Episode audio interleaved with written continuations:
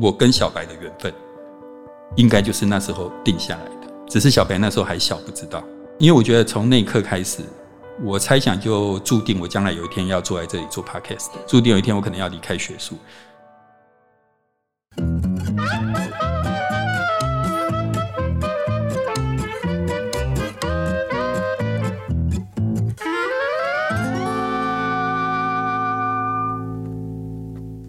欢迎收听《超直白心理学》，我是小白。我们呢，今天非常高兴可以邀请到明传大学智商与工商心理学系的严志荣教授来接受我们的专访。嗯，是讲我吗？啊、当然是啊，不然你以为我是在讲那个金城 武吗？是，那就是讲我，没错。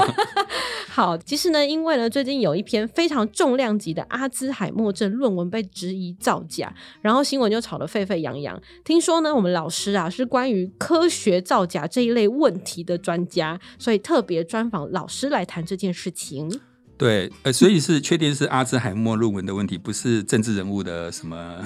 嘿，哔哔哔哔 哔，我们这个没有没有本没有本节目没有党派的立场。对，因为其实我还蛮常去演讲这一类的主题。那上次在生物骇客笔记我有，呃我也有给他们专访过。那我就想说，哎，我们的节目为什么不专访我关于这方面的东西？专访就造假这件 事吗？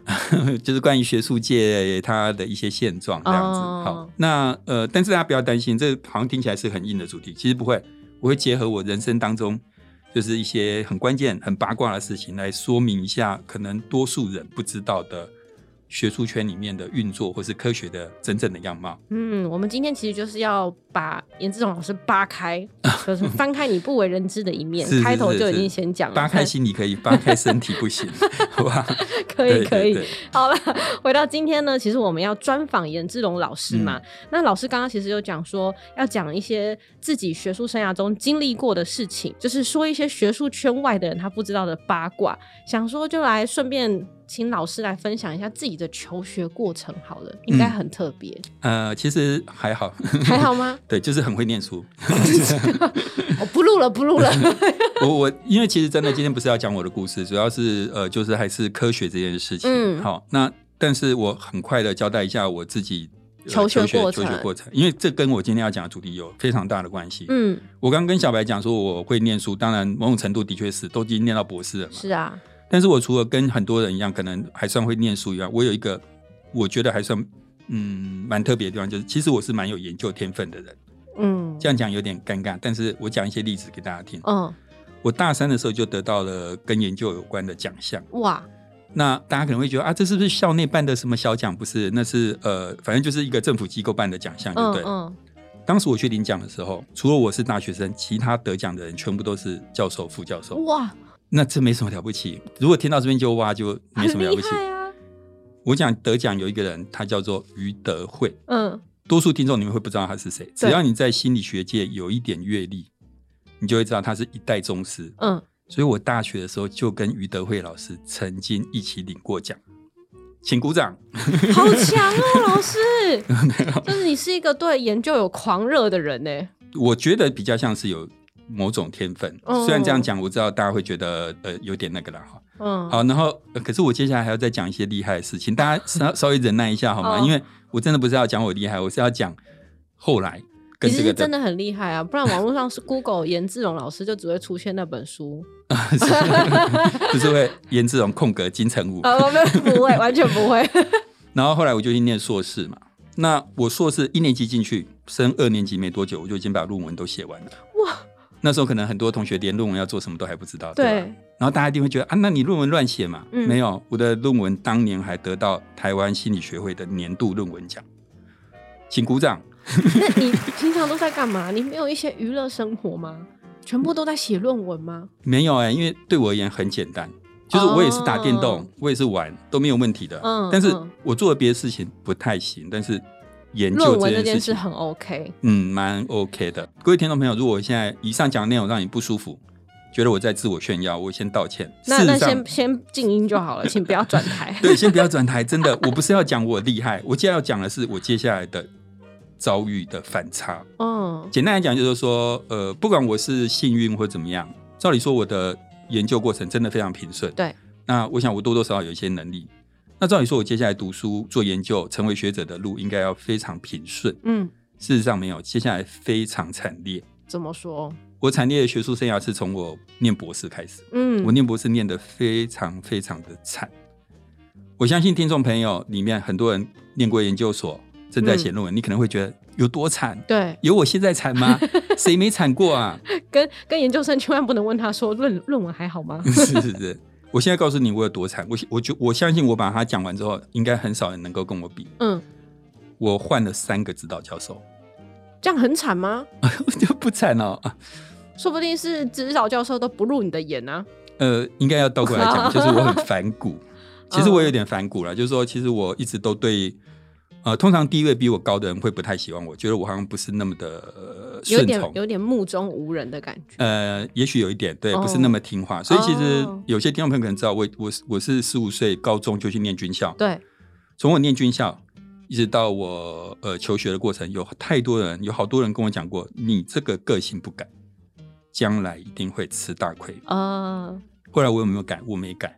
你看吧，我吃大亏了，我沦落到这边跟小白做 podcast，、哎哎哎哎哎，怎么还不自够大惨会吗？多幸运才可以跟小白一 起做是 podcast，是是，所以后来是换了三个指导教授。嗯，对，换了三个指导教授。当然，除了我刚刚讲我自己的个性，也许真的有很多要检讨的地方了哈。然后第二个，之所以换指导教授，第二个原因是因为我对老师们教的东西有怀疑。哦，我我那时候虽然还很年轻，严格说起来不是很厉害，但是老师们跟我讲的东西，我会觉得不太对劲。嗯，就是说，如果老师们跟我讲的是对的，嗯那么心理学这门科学是一门很奇怪的科学。细节部分我可能就不讲，但总之我那嗯时候就产生了质疑。好，那反正总之我换了三个指导教授，所以我有时候会跟人家讲说，我跟过的指导教授嗯，比我交过的女朋友还多，哦 听起来有没有很厉害？你你女朋友就只有一个吗？呃，两个？哎啊、这个问题又在挖坑。呃最近套你的话， 不不，我我因为念军校的关系，没什么机会跟女生接触。哦嗯我现在讲我第二惨的事，好换了三个指导教授之外，接下来我开始，当然快要毕业，写博士论文。我花了，嗯、应该我印象中半年多吧，嗯，就是从整个收集就资料写完了写文献，对，就写完了。中间做了呃，就是很多实验，对不对？然后一直写给老师改，改来改去。那我现在要讲我惨的地方，我把最后一版交给老师的时候，老师找我去，讲了三个字：换题目。哈，对，半年，半年多，不是半年。而且我中间跟老师一直来来回回改，然后所以你就跟老师说换老师， 不行，已经第三个了对，。第三个，我对我的老师，我的第三个老师，我有呃，我事实上每个老师都有他的优点，对但是我的最后一个指导教授，我对他是有一个崇敬的心意。嗯，我记得以前发生过一件事情，就是我走到老师的研究室门口的时候，一个学妹走过来，嗯，我说：“学妹，你在这里干什么？嗯，这是神住的地 方，凡人是不能靠近那的。你怎么在那呢？”呃，我接近神，啊、但是我我要讲的就是说，其实那段时间不可否认，老师带给我很大的痛苦，就是说换题目，你已经做到这个地步，论文要交出去了，对啊要开口试了，他说叫我换题目。 真的要换吗？大家记得有一集那个生物骇客笔记来讲那个心力浩劫，对，我那时候讲了一个例子给大家听，就是我有一天坐在我的研究室，压力如巨浪般嗯排山倒海而来。嗯当当时我跟听众强调，如巨浪般不是形容词，嗯，是在你眼前真的有一股无形的浪卷过来，嗯就是在那个时候。哦，其实我那时候候已经整个就是身心的压力非常非常大啊崩了。溃了吧？对，那老师为什么要叫你换题目呢？其实很简单，就是我当初论文中提出的假设都没有获得支持。我举例来讲，假设我们今天呃觉得，哎，每天去运动看到太极拳，嗯，太极拳对身体的应该有帮助吧？假设对我啊们就会假形设成有这个假帮设助嘛。嗯，然后我们做了很多实验，对，做完之后发现没有不结果。没有没有帮助。假设是这个结果，呃嗯各位听众，我不是在说太极拳真都真的都没帮助，我懂我懂是说，假设我做完研究，做写完了我博士论文，做完研究发现太极拳对身体没帮助，请问这样的论文有没有贡献？可不可以有啊拿博士论文？有贡献啊，有，对不对？就是你证明了这件事情假设是错的，逻辑上我们当然会觉得有贡献，对不对？嗯可是我要告诉各位听众，在心理学、在社会科学这样的论文通常是不会被接受的。你发现没效果，嗯，你发现没有差异，它是不会被接受的。所以一定要去做一个他的结论是，嗯，有一点成绩有效果差异、有有差异效果的，嗯，对，一定要做这样。这时候我生平第一次产生对科学的想法，就是我想的问题就会是：如果一定要这样对，才能够拿到博士学位，才能够得到好处，才能够到大学当老师发表论文，嗯大家会怎么做？当时我第一次产生这个想法，嗯我以前从来没想过，那时候是我第一次产生这个想法，嗯，大家会怎么做？哦，所以小白一开始讲说有一个很严重的，有一个很有分量的阿兹海默论文被质疑造假。对他为什么要造假？他为什么要这样？他他就是因为，如果你做不出这个，就像我不把哈东西做出来，我拿不到博士学位。嗯嗯所以我那时候产生的那个最直接的想法就是，如果一定要这样做才得得到好处，大家会诚实吗？那时候我是初步的产生这个怀质疑。疑，那我觉得啦，我跟小白的缘分嗯，应该就是那时候定下来的，只是小白那时候还小，不知道。小白那时候可能还没出生， 哎、啊，我有了出生的啦，所以为什么呢？因为我觉得从那一刻开始，我猜想就注定我将来有一天要坐在这里做 podcast， 也是，注定有一天我可能要离开学术。那个感觉像什么？你知道，像是你看到壁纸，嗯，破了一个小洞，嗯你不以为意，可是在我接下来的学术生涯，它越破越大洞，越破越大洞。我看到了墙壁里面真正的样子，不是对壁纸的样子。对，那你们知道那个墙壁，有时候人家看到有裂痕，会说耶稣的像，圣母玛利亚的像，对吧？嗯，那壁纸裂开之后，我看到了裂痕，小白 什么东西 里面有小白的像。听起来有点像藏在墙壁里的尸体， 对我，我只是这一段算是表达，就是说我跟科学的裂痕或是质疑，从那一刻， 所以也难开怪始会了做超直白心理学啊，就是因为一直以来我们的节目想要建立的态度就是，嗯，呃，不要全然相信某 件事，我我以为你在讲谐音呢， 原来我对心理学有谐音 在。不是。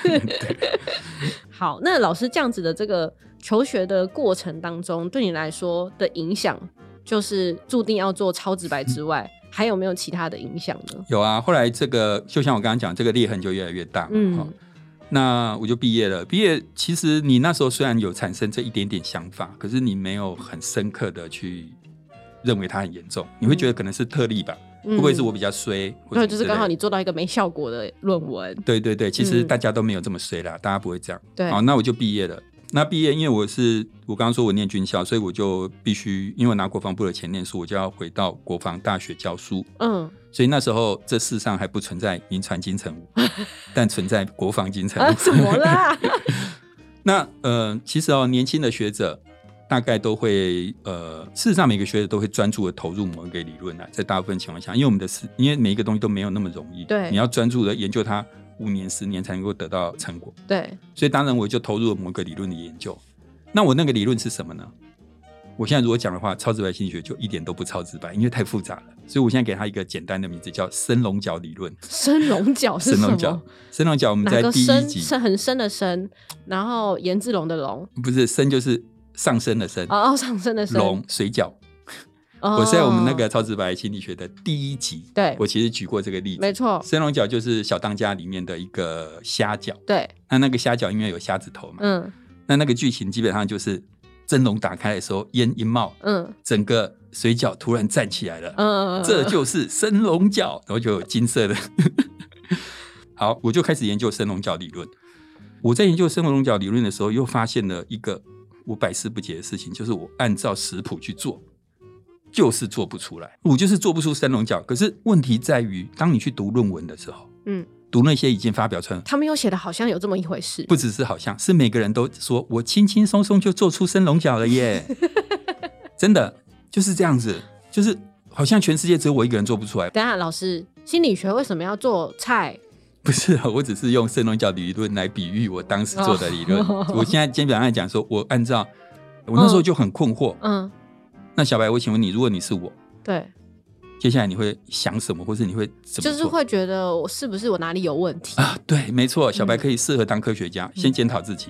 嗯，我也觉得应该是我有问题，不可能所有人都说他轻轻松松做出来，我做的那么用力还做不出来，对，所以我就开始想，会不会是我的面皮比例不对？嗯会不会是火力火力不够？嗯会不会是蒸汽的温度不够？哦我甚至想说，哎、会不会是蒸笼的型号不对？嗯，以此类推，对我不断的试，不断的试。事实上，我们如果把它转成研究来讲，就是会不会是我在研究的某个程序、某个环节出了问题，怎没么错样怎么样，我就不断的调整，不断的调整，我都做不出来，哦怎么做就是做不出来。那我讲，我跟各位讲，我那时候做研究做到了一个什么样的地步、啊？嗯，我们我们一般在发问卷的时候，是不是很多人就是啊，路上找人发一发啦，教室里面哎、诶同学帮忙做一下，一次做七八十个对人，一两百个人，网络上做一做。我那时候为了要控制所有事情，我已经做到，比如说在一个很安静，就像我们现在录音室这样的空间，可能只做一两个人、两三个人，然后让他们隔得很远，不要互相干扰。嗯受试者该从哪一个门进去，哪一个门出来，嗯我全部都算好。嗯，我仍然做不出来。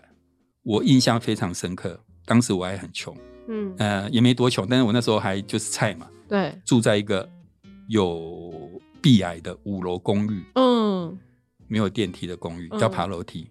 我那天分析资料发现，我又做不出来的时候，我崩溃了。嗯，各位听众觉得“崩溃”这两个字好像是这样，我在大哭吗？没有，我当场摔了我的滑鼠，从五楼公寓狂奔下来。嗯，我要去正大找我一个呃，也是在学术界的的朋友。对，我这时候很需要同样信仰科学的另外一个人来对我做心理辅导。嗯嗯那时候我太太很担心我，她就立刻打电话给我那个好朋友。嗯所以当我在楼下叫计程车准备要走的时候，我的好朋友就打电话来了。我就跟他讲不可思议，嗯我怎么做都做不出来，我对对失去了信心。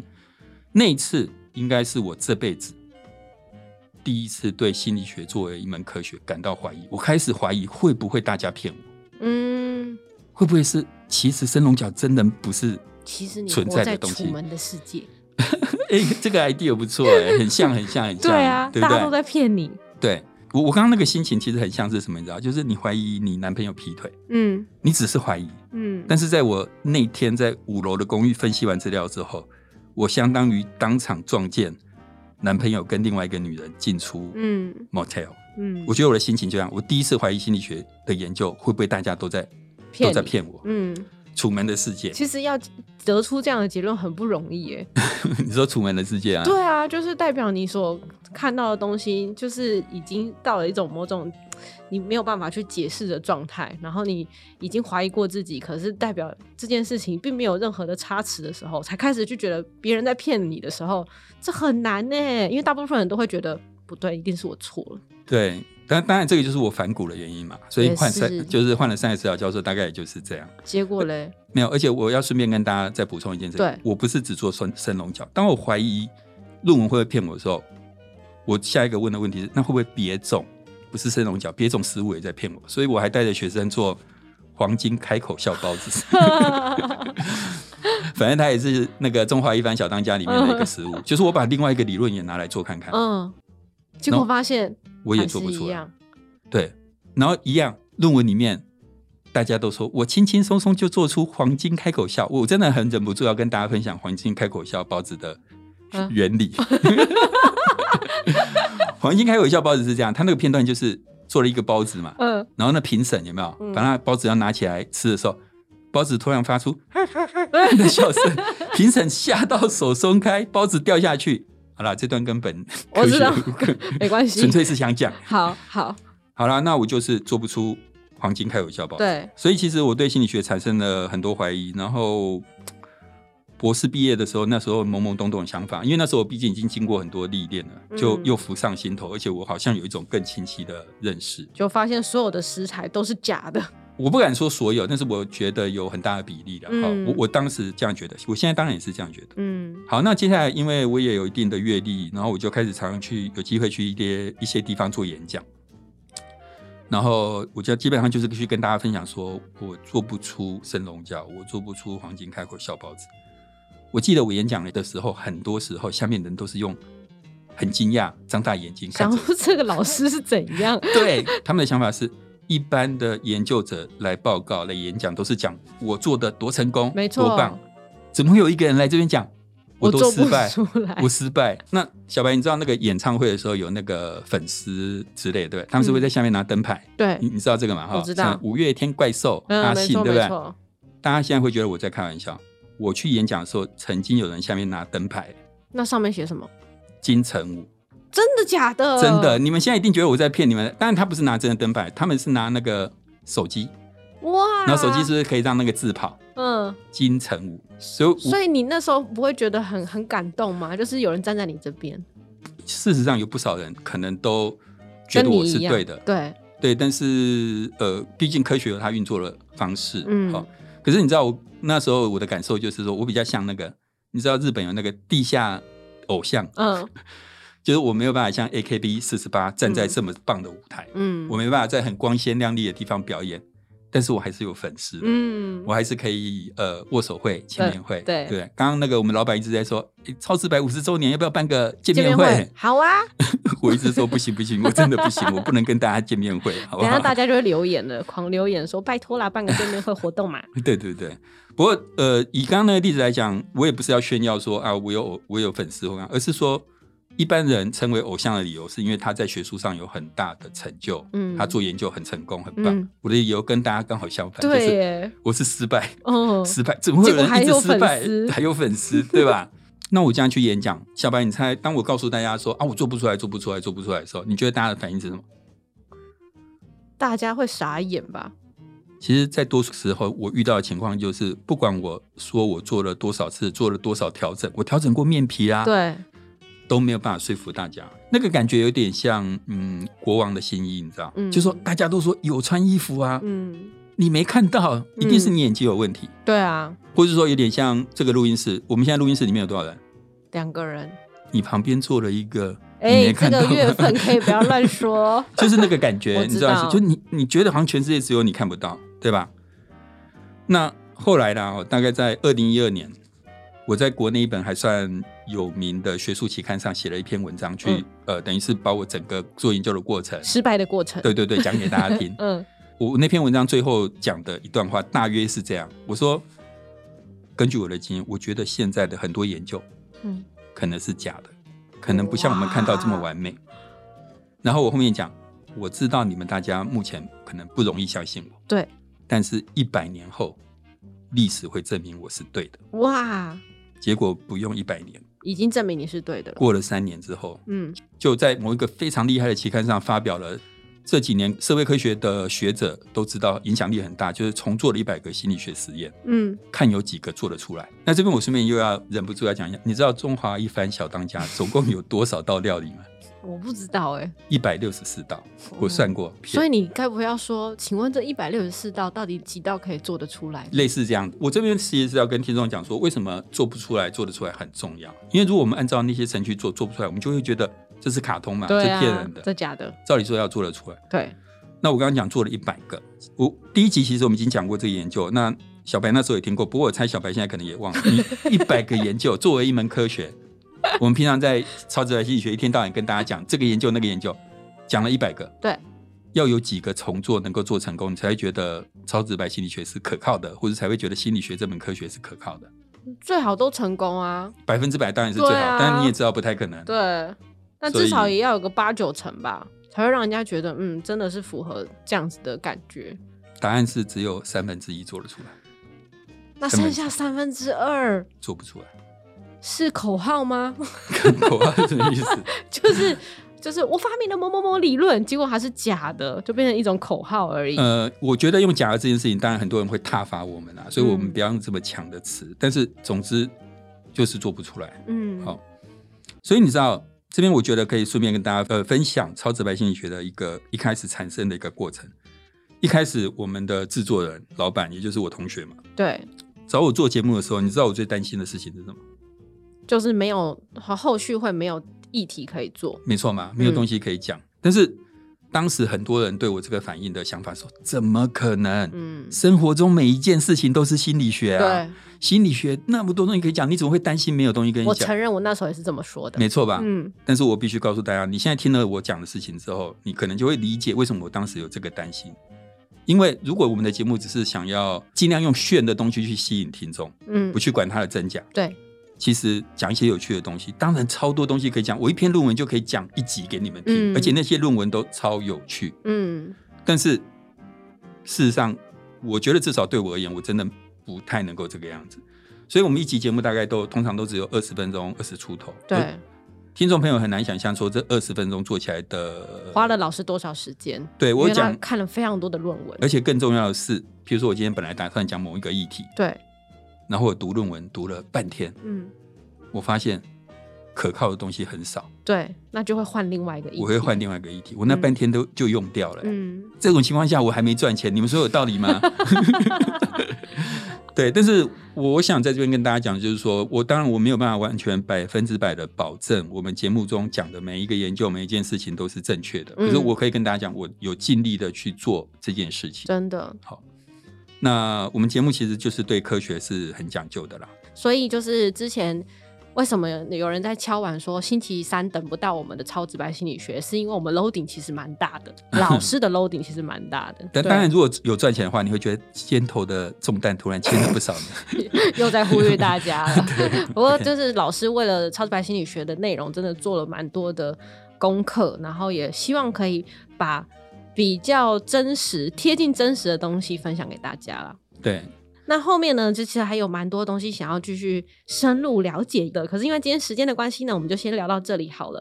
那下一集呢，我们要再来继续跟老师聊聊的，就是这些不太可靠的学术研究是为什么会发生呢？那对我们一般人来说有什么影响吗？还有我们最后会讲到说，其实严志勇老师在经历风风雨雨之后，最后为什么决定离开学术研究，转行来做超直白心理学？其实不是转行，是沦落风哎、 尘。什么沦落？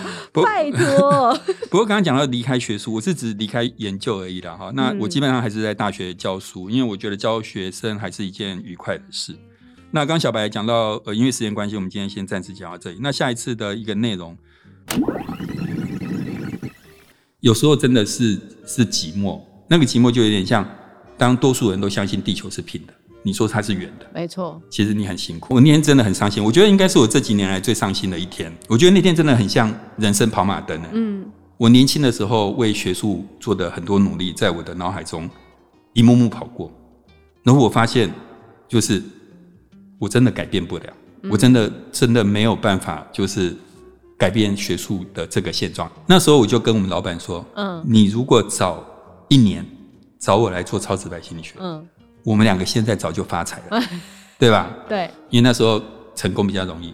他回了我一句话，非常有道理。嗯他说：“问题是，我早一年找你，你不会来做啊，也是，真的是这样。”我那时候我真的觉得人生很棒，嗯那是我学术生涯最美好的一天。然后我那时候记得我还在 FB 发动态，就写说维多利亚港的天空下嗯有我和我的倔强。嗯，哇，我觉得超赞。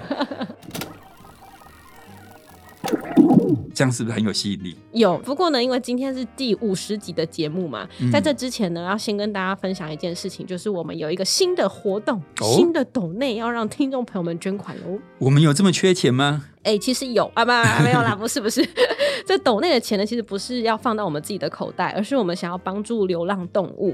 那如果大家听了我们的节目呢，觉得这一集节目你很喜欢，就可以帮我们在节目简介的地方做小额的捐款，我们会全部把这些大家的斗内的钱呢，捐给帮助流浪动物的机构。嗯，对，五十集我们很希望能够做一些呃有意义的事情。是那这个活动也会一直持续下去，以后每一集大概都会这样。那捐款的机构我们会呈现在节目简介的地方，然后事后我们也会在 IG 或者 FB 上面公布相关的捐款收据。真这样的哦子，对嗯那这是一个自由的活动啦，就是捐多捐少都可以，就算你不捐也没有关系，就不必勉强。只要你有持续在收听我们的节目呢，对我们来说就是非常大的鼓励了。嗯，对，但是呢，小白也很想要在下面再开一个抖内小白的一个连接，就是如果大家很喜欢小白的话，也欢迎抖内哦。这句话是开玩笑的，谢谢大家。那也请大家持续收听我们的节目，并且是假后到修 b 跟你身边的人呢分享我们的节目之外呢，同时也追踪我们的 IG 跟 FB，因为这些呢都是对我们很大的鼓励哦。超直白心理学。 我们下次会更八卦的，嗯，拜拜。拜拜。